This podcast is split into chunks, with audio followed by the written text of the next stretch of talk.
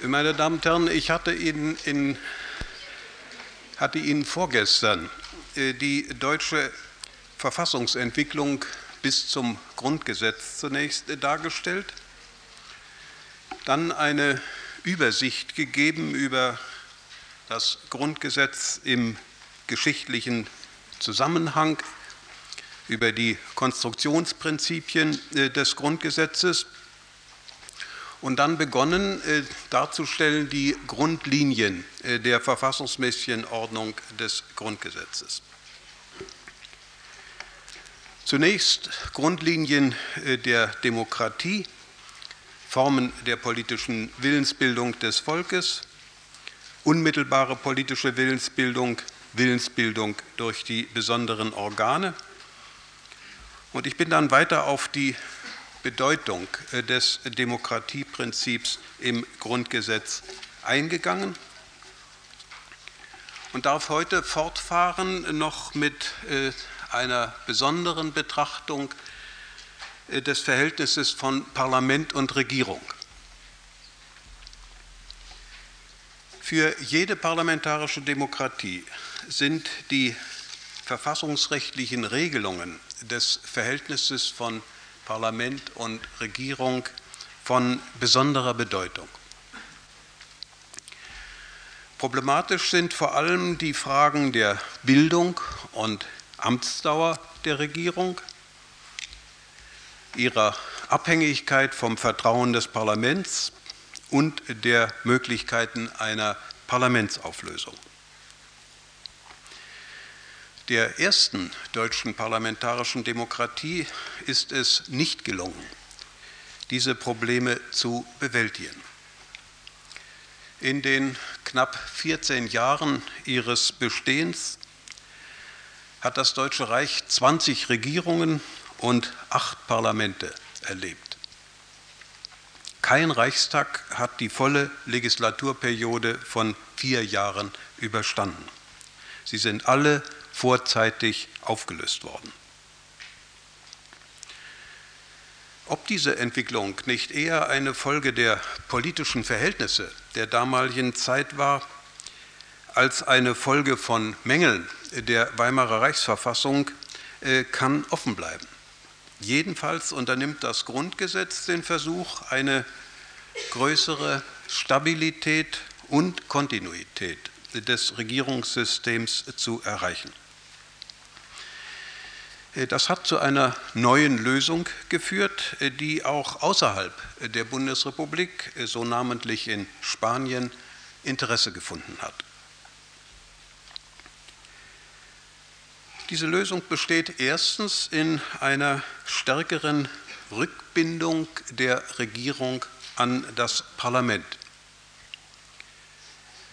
Über die Bestellung des Bundeskanzlers und der Bundesminister entscheidet nicht mehr wie früher der Präsident, sondern der Bundeskanzler wird vom Parlament gewählt. Für die Wahl ist grundsätzlich eine Mehrheit der Mitglieder des Parlaments erforderlich. Der Kanzler stellt dann sein Kabinett zusammen, das vom Bundespräsidenten ernannt wird.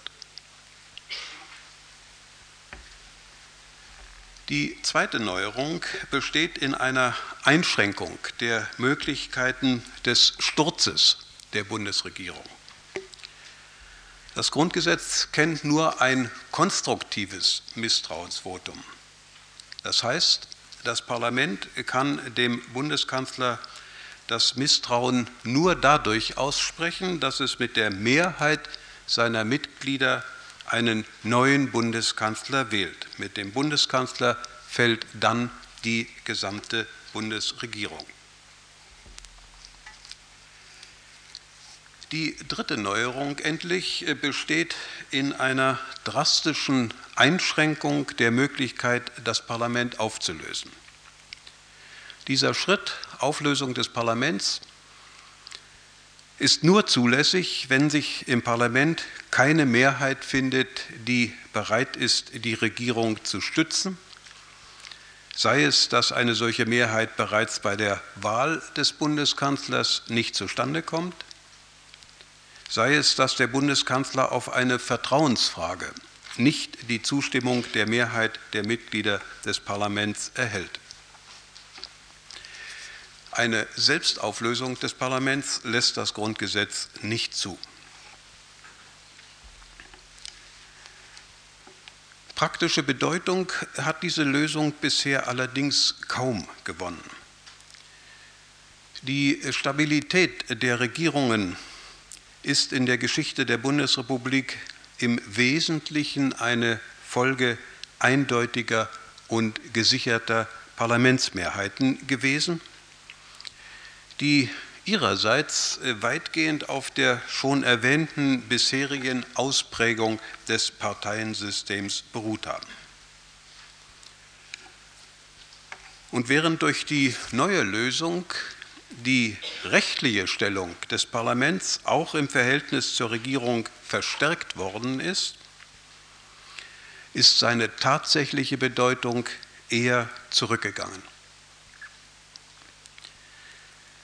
Die Erfordernisse heutiger Politik, insbesondere die der wirtschaftlichen Steuerung und der Mitwirkung in den europäischen Gemeinschaften, wirken unvermeidlich in die Richtung einer Stärkung der Regierung und einer Minderung der Einflussmöglichkeiten des Parlaments. Daraus ergeben sich äh, gewisse Verschiebungen innerhalb der konstitutionellen Ordnung, die aber zumindest bislang keinen Anlass zu Bedenken gegeben haben. Ich schließe damit den Überblick über die demokratische Ordnung ab und gehe zu dem zweiten Grundprinzip des Grundgesetzes über, dem des sozialen Rechtsstaats. Die Bedeutung des Rechtsstaatsprinzips erschöpft sich nach einer früher verbreiteten Auffassung darin, die staatliche Gewalt zugunsten der Freiheit des Individuums zu beschränken, unrechtmäßige staatliche Eingriffe in diese Freiheit abzuwehren. In der Verfassungsordnung des Grundgesetzes kommt dem Prinzip über eine solche abwehrende, negatorische Bedeutung hinaus ein positiver, den Staat legitimierender und konstituierender Sinn zu. Die Ordnung des sozialen Rechtsstaats enthält Grundsätze und Verfahrensregeln, in deren Verwirklichung das durch die Verfassung konstituierte Staatswesen konkret geschichtliche Gestalt gewinnt. Zu diesen Grundsätzen des sozialen Rechtsstaats gehört zunächst die Bindung nicht nur der Regierten, sondern auch der Regierenden an das Recht. Im Rechtsstaat kommt dem Recht der Primat zu. Es hat Vorrang vor allen anderen Maßstäben. Es bindet auch dann, wenn dies einmal unbequem wird, wenn Notwendigkeit oder Nützlichkeit aus welchen Gründen auch immer Abweichungen von der Legalität zu fordern scheinen. Nur dann kann der Rechtsstaat seine Wirkungen, namentlich den Schutz des Einzelnen, entfalten, wenn das Recht auch gegenüber Widerständen behauptet und durchgesetzt wird. Dieser Aufgabe hat sich das Grundgesetz in einem bisher unbekannten Maß angenommen. Gegen jeden Akt der öffentlichen Gewalt steht der Rechtsweg zu den Gerichten offen, die über die Rechtmäßigkeit des angegriffenen Aktes zu entscheiden haben. Der Rechtsstaat des Grundgesetzes ist, wie man gesagt hat, ein Rechtswegestaat.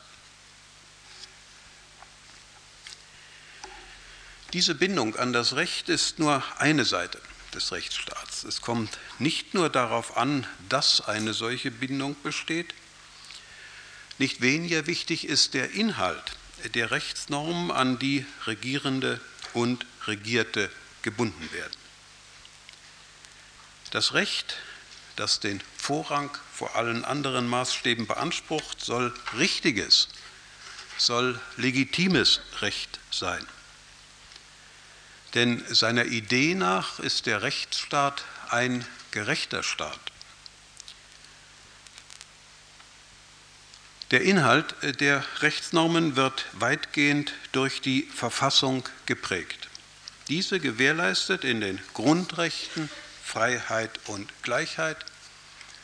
Sie gewährleistet das Eigentum, sie gewährleistet wesentliche Grundsätze wie den Grundsatz der Verhältnismäßigkeit, die Unabhängigkeit der Richter oder das Verbot von Ausnahmegerichten. Von besonderer Bedeutung ist es schließlich, dass die rechtsstaatliche Ordnung des Grundgesetzes die Ordnung eines sozialen Rechtsstaats sein soll. Mit dieser Formel sucht das Grundgesetz den Gegebenheiten der modernen technischen, wirtschaftlichen und sozialen Entwicklung Rechnung zu tragen. Diese Entwicklung hat zur Folge, dass die Aufgaben des Staates sich wandeln. Dem Staat obliegt nicht mehr nur der Schutz eines scheinbar autonomen gesellschaftlichen Bereichs, der sich selbst vor allem aufgrund der Gesetze des Marktes reguliert, sondern der Staat des Grundgesetzes ist planender, lenkender, leistender, verteilender, individuelles und soziales Leben erst ermöglichender Staat. Ihm obliegt es, wie das Bundesverfassungsgericht in ständiger Rechtsprechung hervorhebt, für eine gerechte Sozialordnung zu sorgen. Das Grundgesetz ist damit nicht den Weg der Normierung von Leitprinzipien der Sozial- und Wirtschaftsordnung gegangen, äh, wie sie in der spanischen Verfassung oder in dem Entwurf für eine Totalrevision der schweizerischen Bundesverfassung enthalten sind.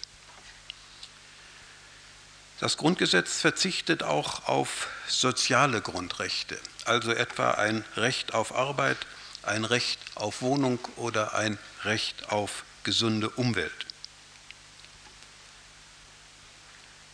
Im Gegensatz zu den klassischen Grundrechten lassen sich solche Rechte nicht bereits dadurch verwirklichen, dass der Staat sie respektiert und schützt.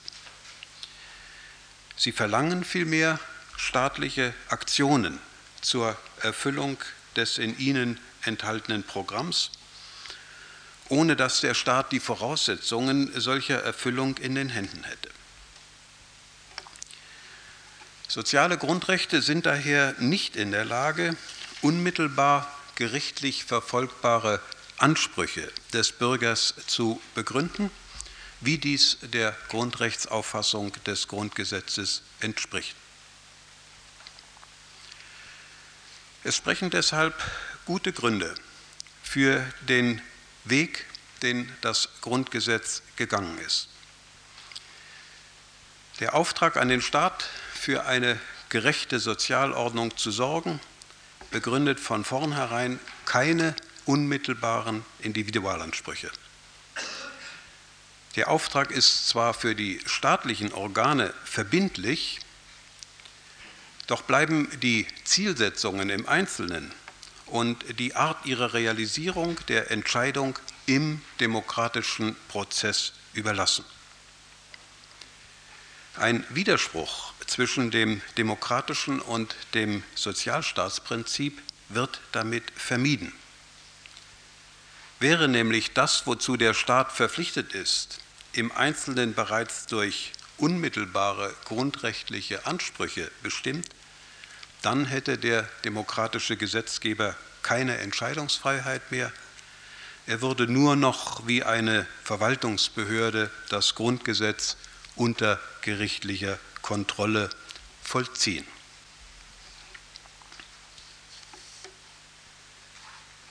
Neben die Demokratie und den sozialen Rechtsstaat tritt schließlich in der verfassungsmäßigen Ordnung des Grundgesetzes als dritte Grundform dieser Ordnung der Bundesstaat.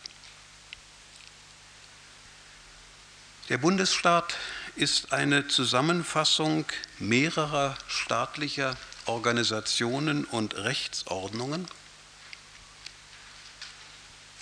und zwar derjenigen der Gliedstaaten und derjenigen des Gesamtstaates. Diese sind einander in der Weise zugeordnet, dass die staatlichen Funktionen zwischen ihnen aufgeteilt sind. Den Gliedstaaten werden durch ein besonderes Organ nach dem Grundgesetz, dem Bundesrat, bestimmte Einflussmöglichkeiten auf den Gesamtstaat, dem Gesamtstaat Einflussmöglichkeiten auf die Gliedstaaten eingeräumt. Schließlich wird durch eine bundesstaatliche Ordnung eine gewisse Gleichartigkeit der Gesamt- und der gliedstaatlichen Ordnung hergestellt und gewährleistet. In aller Regel dient der Bundesstaat der Verbindung regionaler Gemeinschaften zu einer nationalen Gemeinschaft. Er ist Form föderativer Gestaltung, das heißt eines Zusammenschlusses von Gemeinschaften im Wege der freien Einung und der Aufrechterhaltung der individuellen Eigenart der Glieder, ohne welche die Herstellung und Eigen- und Erhaltung der politischen Gesamteinheit nicht möglich wäre. Das anschaulichste Beispiel bildet die Schweiz. Hier finden sich tiefgehende regionale Unterschiede, insbesondere auch verschiedene Sprachen äh, der Landesteile. Aber die bundesstaatliche Ordnung der Schweiz hat es mit großem Erfolg verstanden, all diese Vielfalt zu der politischen Einheit der Eidgenossenschaft zu verbinden. Der Gleichgedanke liegt den Regelungen der spanischen Verfassung äh, zugrunde, wenn sie das Recht auf Autonomie der Nationalitäten und Regionen gewährleistet, die Bestandteil der Nation sind, auch wenn diese Form föderativer Gestaltung nicht zur vollen Ausbildung eines Bundesstaates führt. In der Geschichte und Gegenwart des deutschen Bundesstaates ist das Bundesstaatsprinzip stets, wenn auch unter wechselnden Gesichtspunkten, problematisch gewesen. Die nationale Einigung im Jahre 1871 wäre ohne einen betont föderativen, die Selbstständigkeit der Einzelstaaten weitgehend erhaltenen Aufbau des Reiches kaum möglich gewesen. Aber von der Entstehung des Deutschen Reiches an war das bundesstaatliche Gefüge durch das Übergewicht des größten Einzelstaates, nämlich Preußens, belastet. Preußen umfasste etwa 65 Prozent der Fläche und 60 Prozent der Bevölkerung des Reiches. Es spielte im Leben des Reiches eine ausschlaggebende Rolle und seine Vorrangstellung war in der Reichsverfassung mehrfach gesichert. Auch das bundesstaatliche Leben der ersten Deutschen Republik nach 1919 hat an den durch die Existenz Preußens bedingten Ungleichgewichtigkeiten gelitten und eine weitere Infragestellung der Bundesstaatlichkeit der Ersten Republik bedeutete es, dass die bisherige Grundlage dieser Bundesstaatlichkeit, der 1870 von den deutschen Fürsten geschlossene ewige Bund, entfallen und dass die föderative Grundlage durch eine nationale und demokratische ersetzt worden war. Schon in diesen ersten Phasen des deutschen Bundesstaates hat sich darüber hinaus die Tendenz zu einer Verlagerung des politischen Schwergewichts von den Einzelstaaten auf den Gesamtstaat geltend gemacht. Sie hat sich durch den Ersten Weltkrieg und durch die Nachkriegszeit zunehmend verstärkt. Dieser Prozess der Unitarisierung ist in dem heutigen Bundesstaat weiter fortgeschritten. Das preußische Problem ist mit der Auflösung Preußens entfallen. Umso bedeutsamer ist der Wandel, der sich in den Grundlagen der deutschen Bundesstaatlichkeit vollzogen hat. Die nach 1945 neu gebildeten deutschen Länder haben nur noch zu einem kleinen Teil, nämlich in Bayern, Bremen und Hamburg, etwas mit den historisch gewachsenen deutschen Staatswesen gemein, die sich seinerzeit zum Deutschen Reich zusammengeschlossen hatten. Die heutigen Länder der Bundesrepublik sind, wie ich anfangs gezeigt habe, überwiegend durch die damaligen Besatzungsmächte geschaffen worden. Demgemäß fehlt ihnen die prägende Kraft der Tradition und die Stammesunterschiede, welche die Individualität der Einzelstaaten der Zeit nach 1871 noch weitgehend bestimmt hatten, sind in zunehmendem Maße zurückgetreten und durch die Flüchtlingsströme der Nachkriegszeit wie auch durch die hohe Mobilität der Bevölkerung überdeckt. Zu diesem Wegfall der historischen Voraussetzungen einer föderativen Ordnung kommen die Veränderungen der modernen Verhältnisse hinzu. Der Bereich äh, der staatlichen Aufgaben, die sich ihrer Natur nach in der Beschränkung auf den jeweiligen Landesbereich bewältigen lassen, ist im Zeichen des steigenden Gewichts der Technik, der Wirtschaft und des Verkehrs, der gewachsenen Verflechtungen des wirtschaftlichen und sozialen Lebens, der gestiegenen Planungs-, Lenkungs- und Verteilungsaufgaben immer enger geworden. In die gleiche Richtung wirkt die Einfügung der Bundesrepublik in die europäischen Gemeinschaften, die bereits zu neuen bundesstaatsrechtlichen Problemen geführt hat.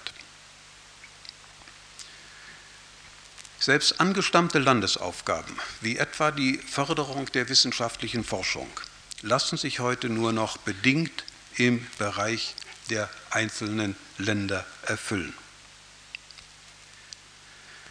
Das alles hat zu einer zunehmenden Verlagerung des Schwergewichts der staatlichen Tätigkeit auf den Gesamtstaat geführt.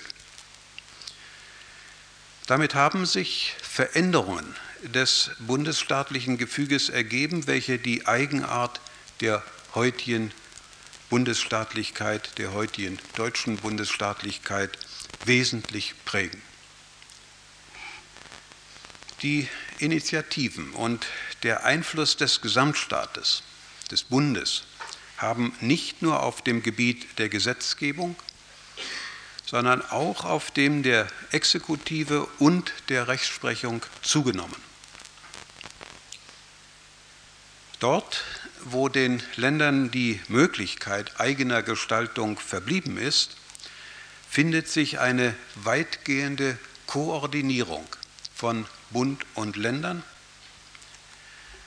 vor allem eine Koordinierung der Länder untereinander, gleichmäßige Landesgesetze in jedem Land und ähnliches und die Wirkung ist auch insoweit eine sachliche Angleichung der landesrechtlichen Zustände und eine gleichförmige Verwaltungspraxis.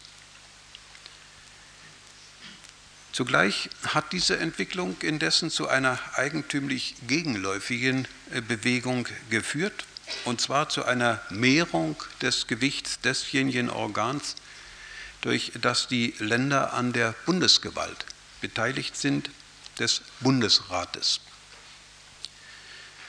Dem Verlust an eigenständiger Gestaltungsmöglichkeit entspricht damit ein verstärkter Einfluss der Länder auf den Gesamtstaat.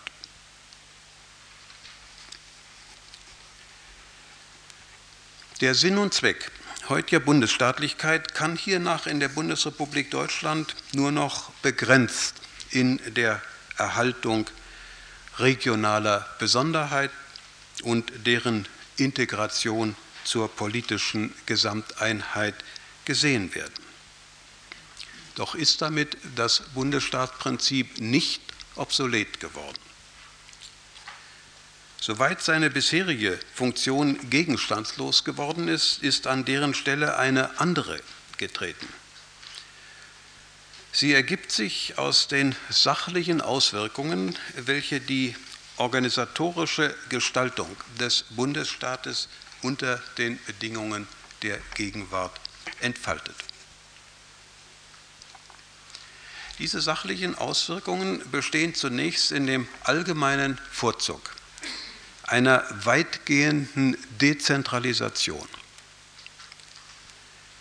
Eher als ein zentralistisches System entspricht der Eigenart und hohen Komplexität der Aufgaben des modernen Staates ein politisches System, das autonome politische Entscheidungseinheiten auf nationaler, regionaler und auch lokaler Stufe umfasst. Im Zusammenhang damit vervollständigt und verstärkt der bundesstaatliche Aufbau die demokratische und rechtsstaatliche Ordnung des Grundgesetzes. Der bundesstaatliche Aufbau ergänzt und verstärkt die demokratische Ordnung, indem er demokratische Willensbildung und Entscheidung nicht auf die Spitze des staatlichen Aufbaus beschränkt, sondern sie auf die untergeordneten Einheiten erstreckt und damit der Basis näher rückt und auf diese Weise Möglichkeiten sachnaher und eigenverantwortlicher demokratischer Entscheidungen schafft. Er bewirkt einen Schutz regionaler politischer Minderheiten, denen er es zumindest im engeren Rahmen eines Landes ermöglicht, sich zur Geltung zu bringen. Er führt zu einer stärkeren Berücksichtigung regional unterschiedlicher Mehrheitsverhältnisse. Und auf diese Weise ist der bundesstaatliche Aufbau von wesentlicher Bedeutung für den Einbau der Opposition in die demokratische Ordnung. Indem er der Minderheit im Bund die Möglichkeit eröffnet, dort staatliche Verantwortung zu übernehmen, wo sie in den Ländern die Mehrheit besitzt, gibt er der Opposition die Chance zu eigenen Leistungen und beschränkt sie nicht nur auf die Kritik der Regierungsparteien. Der bundesstaatliche Aufbau schafft endlich in der für den Bund unangreifbaren Eigenstaatlichkeit der Länder Positionen, aus denen heraus die regionalen Parteigremien gegenüber Tendenzen straffer Zentralisierung und Unterordnung unter die Gesamtparteiführung eine sehr viel größere Unabhängigkeit und Selbstständigkeit entfalten können. Er bewirkt damit eine Auflockerung der inneren Ordnung der Parteien.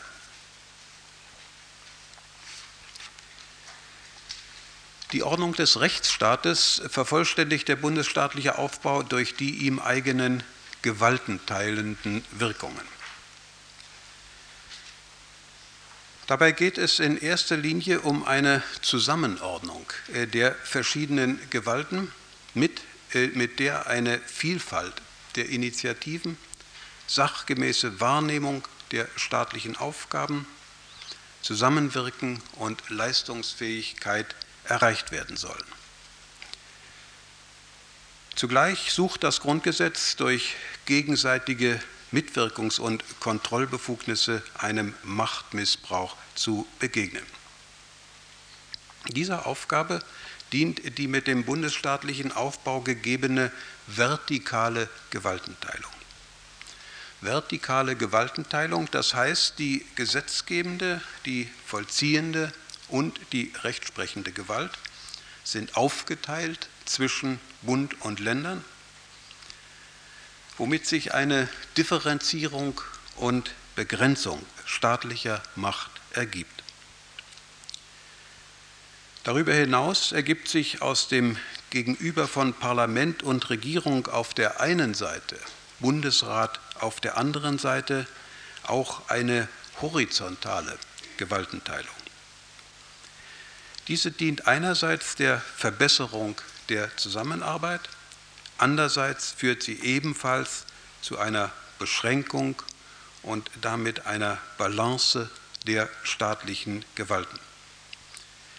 Das wird besonders deutlich, wenn die Mehrheitsverhältnisse im Bundesrat nicht denen des Parlaments entsprechen. Auch wenn daher das Moment regionaler Individualität und Eigenständigkeit zurückgetreten ist, finden sich infolgedessen im deutschen Bundesstaat der Gegenwart Elemente föderativer Gestaltung freilich in einem gewandelten Sinne. Denn das alte bündische Element der freien Einung bleibt, sichtbar namentlich in den koordinierenden Vereinbarungen von Bund und Ländern, bleibt erhalten. Der bundesstaatliche Aufbau verhindert eine Zentralisierung. Insgesamt führt er auch in seiner gewandelten Funktion zu wirksamer Sicherung der politischen Freiheit. Während in den Anfangsjahren der Bundesrepublik das Bundesstaatsprinzip noch umstritten war, wird es in der dargestellten Bedeutung heute allgemein bejaht. Die neu gebildeten Länder haben sich in langjähriger Entwicklung konsolidiert. Der bundesstaatliche Aufbau wird weithin als selbstverständlich empfunden. Seine Legitimität, die lange Zeit hindurch bestritten und lebhaft diskutiert worden ist, wird heute kaum noch bezweifelt. Das kann indessen nicht darüber hinwegtäuschen, dass sich mit der föderativen Ordnung auch heute Probleme verbinden. Nicht zufällig hat die Mehrzahl der bisherigen Verfassungsänderungen dieser Ordnung gegolten. Der Preis des bundesstaatlichen Aufbaus besteht unvermeidlich in einem erhöhten Aufwand und fühlbaren Hindernissen für eine rasche und wirksame Wahrnehmung wichtiger Aufgaben. Das gilt im Besonderen, wenn diese grundsätzliche Veränderungen erfordert. Die Gliederung in nach Bevölkerungszahl, Struktur und Leistungsfähigkeit höchst unterschiedliche Länder führt vor allem auf dem Gebiet des Finanzwesens zu erheblichen Problemen. Auch droht die dargestellte Entwicklung der Kooperation und Koordination die Landesparlamente um ihre Funktion als politische Entscheidungszentren zu bringen. Das alles kann indessen nur bedeuten, dass Korrekturen an der bundesstaatlichen Ordnung weiterhin notwendig bleiben werden.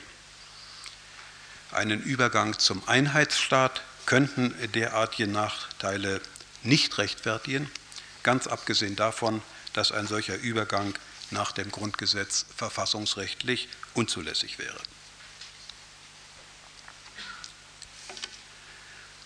In dem Bild der verfassungsmäßigen Ordnung des Grundgesetzes, das ich in den vorangehenden Ausführungen zu zeichnen versucht habe, müssen zwei wesentliche Bestandteile der demokratischen und rechtsstaatlichen Ordnung besonders hervorgehoben werden. Das sind die Grundrechte und die Verfassungsgerichtsbarkeit. Beide haben die Verfassungsentwicklung der Bundesrepublik in hohem Maße geprägt und werden dies weiterhin tun. Es ist deshalb notwendig, auf sie noch etwas näher einzugehen. Zunächst die Grundrechte. Ich hatte bereits dargelegt, dass das Grundgesetz sich bewusst auf die klassischen Menschen- und Bürgerrechte beschränkt hat. Aber das, was auf diese Weise im Text des Grundgesetzes enthalten ist, hat die Rechtsprechung, vor allem diejenige des Bundesverfassungsgerichts, in umfassender Weise entfaltet, ausgebaut und fortentwickelt. Der gleichen Aufgabe hat sich die deutsche Staatsrechtswissenschaft angenommen. Das Schrifttum zu den Grundrechten ist in der Bundesrepublik heute kaum noch zu übersehen. Insgesamt hat dies zu einer Situation geführt, in der die Grundrechte nicht nur das staatliche Leben, sondern das gesamte Rechtsleben der Bundesrepublik Deutschland bestimmen und prägen. Ihnen kommt eine in der deutschen Verfassungsgeschichte bisher unbekannte Bedeutung zu. Ausgangspunkt für die Bestimmung der Bedeutung der Grundrechte, ihre rechtliche Ausgestaltung und die besonderen Sicherungen ihrer Geltung ist heute wie früher die Aufgabe der Abwehr staatlicher Eingriffe in die individuelle Lebenssphäre.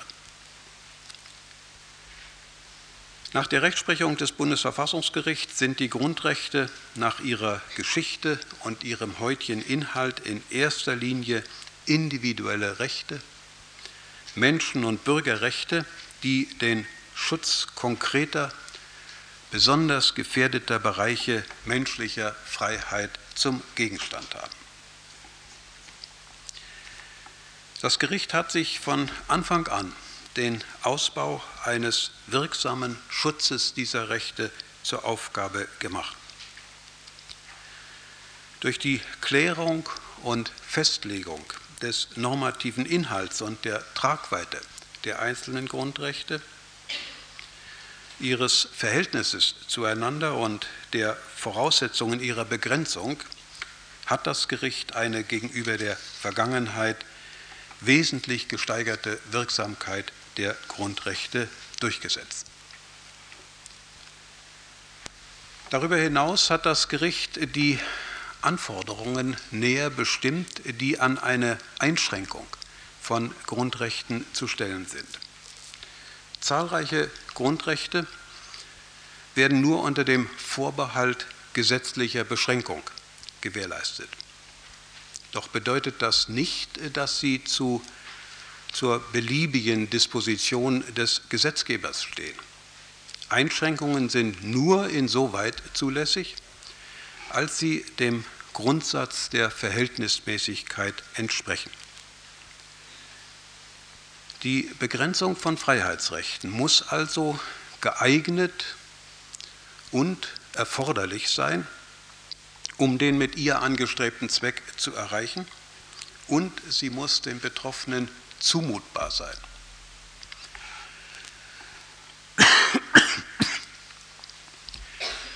Schon in dieser Verstärkung der Grundrechte als individuelle Abwehrrechte gegen den Staat liegt eine Fortentwicklung ihrer Schutzfunktion. Die Verfassungsrechtsprechung ist jedoch auch nach anderen Richtungen weit über das traditionelle Verständnis hinausgegangen. So sind in den letzten Jahrzehnten zu der Bedeutung der Grundrechte als individuelle Abwehrrechte gegen den Staat neue Bedeutungsschichten hinzugetreten. Diese Entwicklung findet ihren Grund in der Veränderung der Bedingungen menschlicher Freiheit in der Gegenwart und der übersehbaren nahen Zukunft. Unter heutigen Verhältnissen ist die Freiheit des Bürgers nicht allein eine Sache des Freiseins von staatlichen Eingriffen. Freie und autonome Lebensgestaltung hängt vielmehr von Voraussetzungen ab, über die der Einzelne nur zum Teil, oft sogar überhaupt nicht verfügt. Diese Voraussetzungen zu schaffen und zu erhalten, ist weithin zur Aufgabe des Staates geworden.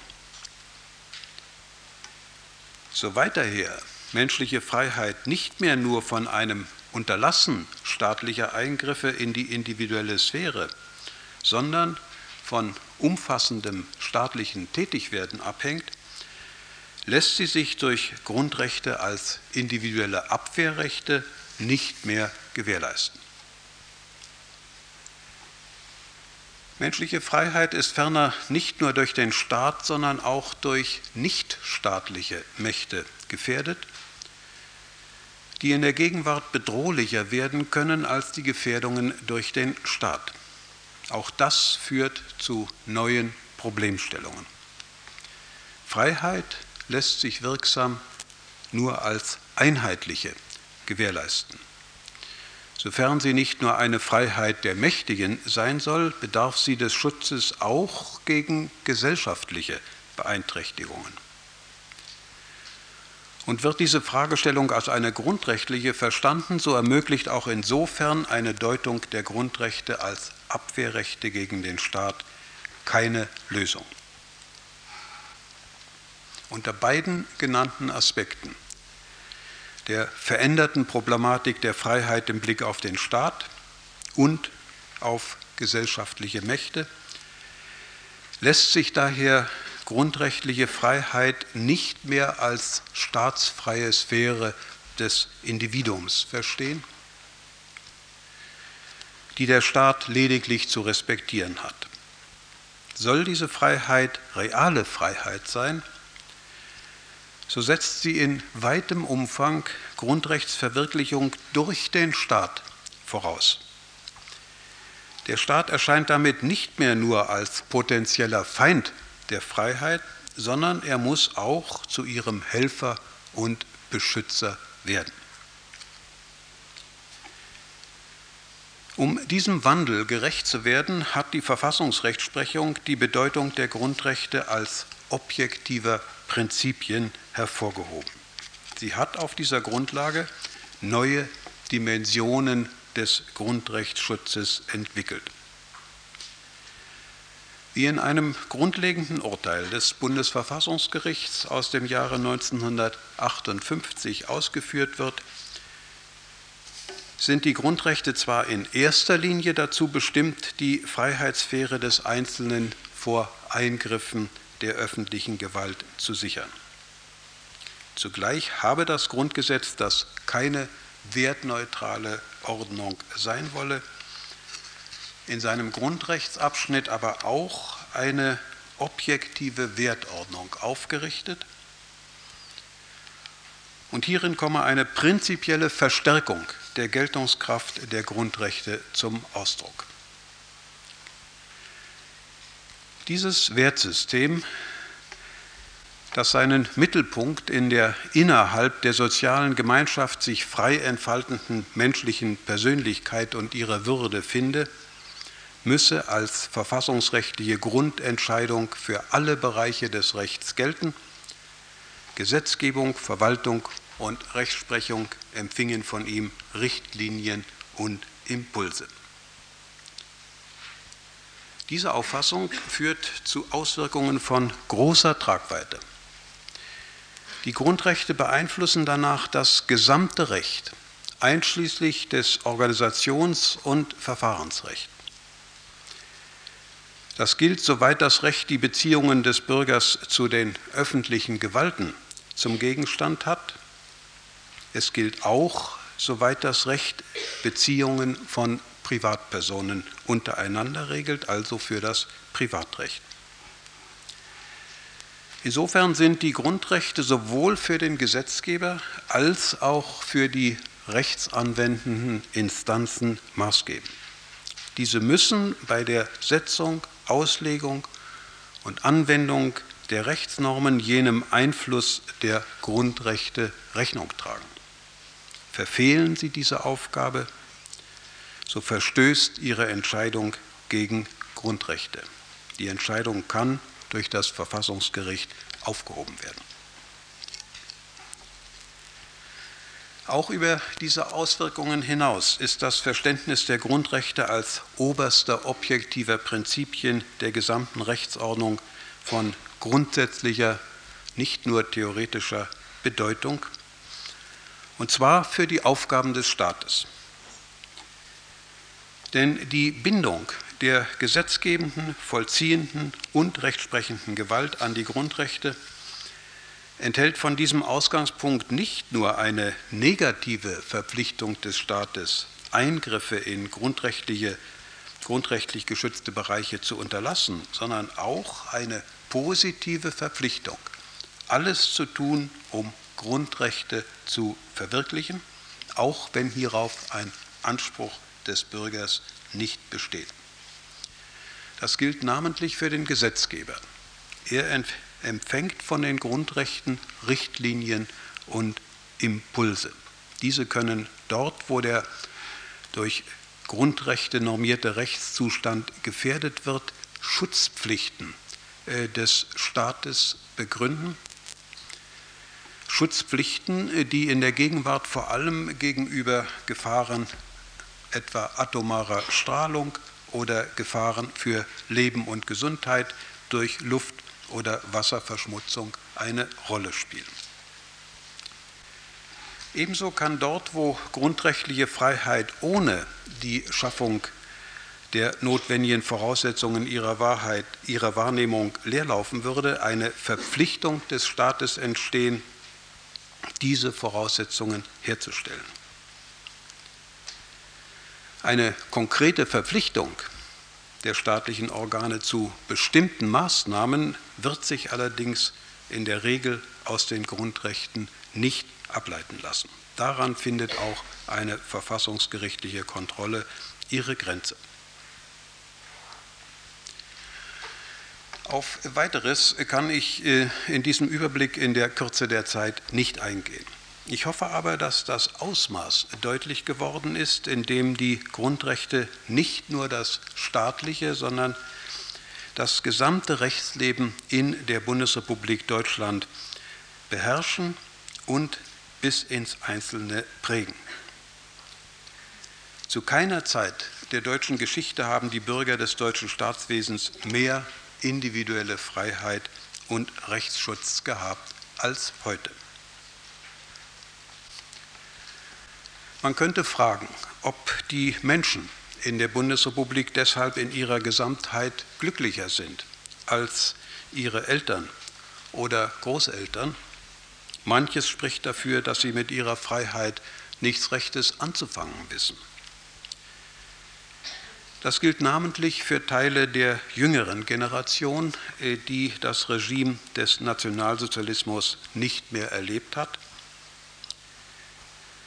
der die Freiheit zu einer Selbstverständlichkeit geworden ist und die in ihr keine Antwort auf die Frage nach den Aufgaben und Zielen der gesellschaftlichen Entwicklung zu finden glaubt. Das kann sicher kein Grund sein, die neuere Grundrechtsentwicklung in der Bundesrepublik als eine Fehlentwicklung zu betrachten. Ebenso wenig erscheint die Kritik begründet, dass die heutige Grundrechtsentwicklung zu einer Schwächung, wenn nicht zur Auflösung des Staates führen müsse, weil sie dem Bürger zu viel und dem Staat zu wenig gebe. Denn Grundrechte und ein starker Staat schließen einander nicht aus. Sie sind im Gegenteil voneinander abhängig. Die Verwirklichung und die Sicherung der Grundrechte sind, wie gezeigt, unter den Bedingungen der Gegenwart auf den Staat angewiesen. Sie fordern einen starken, funktions- und leistungsfähigen Staat, der zur Erfüllung dieser Aufgaben imstande ist. Diese Stärke ist allerdings weniger eine Frage eines möglichst wirksamen staatlichen Machtapparats, als vielmehr der freien Zustimmung einer möglichst großen Zahl von Bürgern, auf deren Gewinnung und Erhaltung es stets von neuem ankommt. Die Stärke des Staates ist eine Frage der Integrationsfähigkeit der staatlichen Ordnung. Denn die Grundrechte, wie es nach dem Grundgesetz der Fall ist, die legitimierende Grundlage dieser Ordnung sind. Wenn sie freie Zustimmung anstreben und ermöglichen, dann sind sie ein, wenn nicht der entscheidende Faktor für den Bestand des Staates und seiner Ordnung. Und eine Stärkung der Grundrechte kann letztlich dem Staate nur zugutekommen. Gefahren der neueren Entwicklung dürften eher in einem anderen Zusammenhang liegen, und zwar in der allzu weiten Ausdehnung des Gedankens, dass die Grundrechte das gesamte Recht beeinflussen. Damit kann jede Rechtsfrage letztlich zu einer Grundrechtsfrage werden. Eine Tendenz in dieser Richtung ist in der Bundesrepublik unverkennbar. Und es erscheint demgegenüber notwendig, sich darauf zu besinnen, dass Grundrechte auch heute nicht etwa die Grundlinien der allgemeinen Rechtsordnung vorzeichnen, sondern dass sie nach wie vor punktuelle Gewährleistungen sind, die dem Schutz besonders gefährdeter Bereiche menschlicher Freiheit dienen. Nur wenn ihr Einfluss auf das übrige Recht in den damit markierten Grenzen gehalten wird, lässt sich vermeiden, dass die Wohltat umfassenden und wirksamen Grundrechtsschutzes zur Plage einer Inflationierung der Grundrechte wird, bei der jenes Recht wenig zu gewinnen, die Grundrechte und ihre eigentliche Bedeutung aber viel zu verlieren hätten.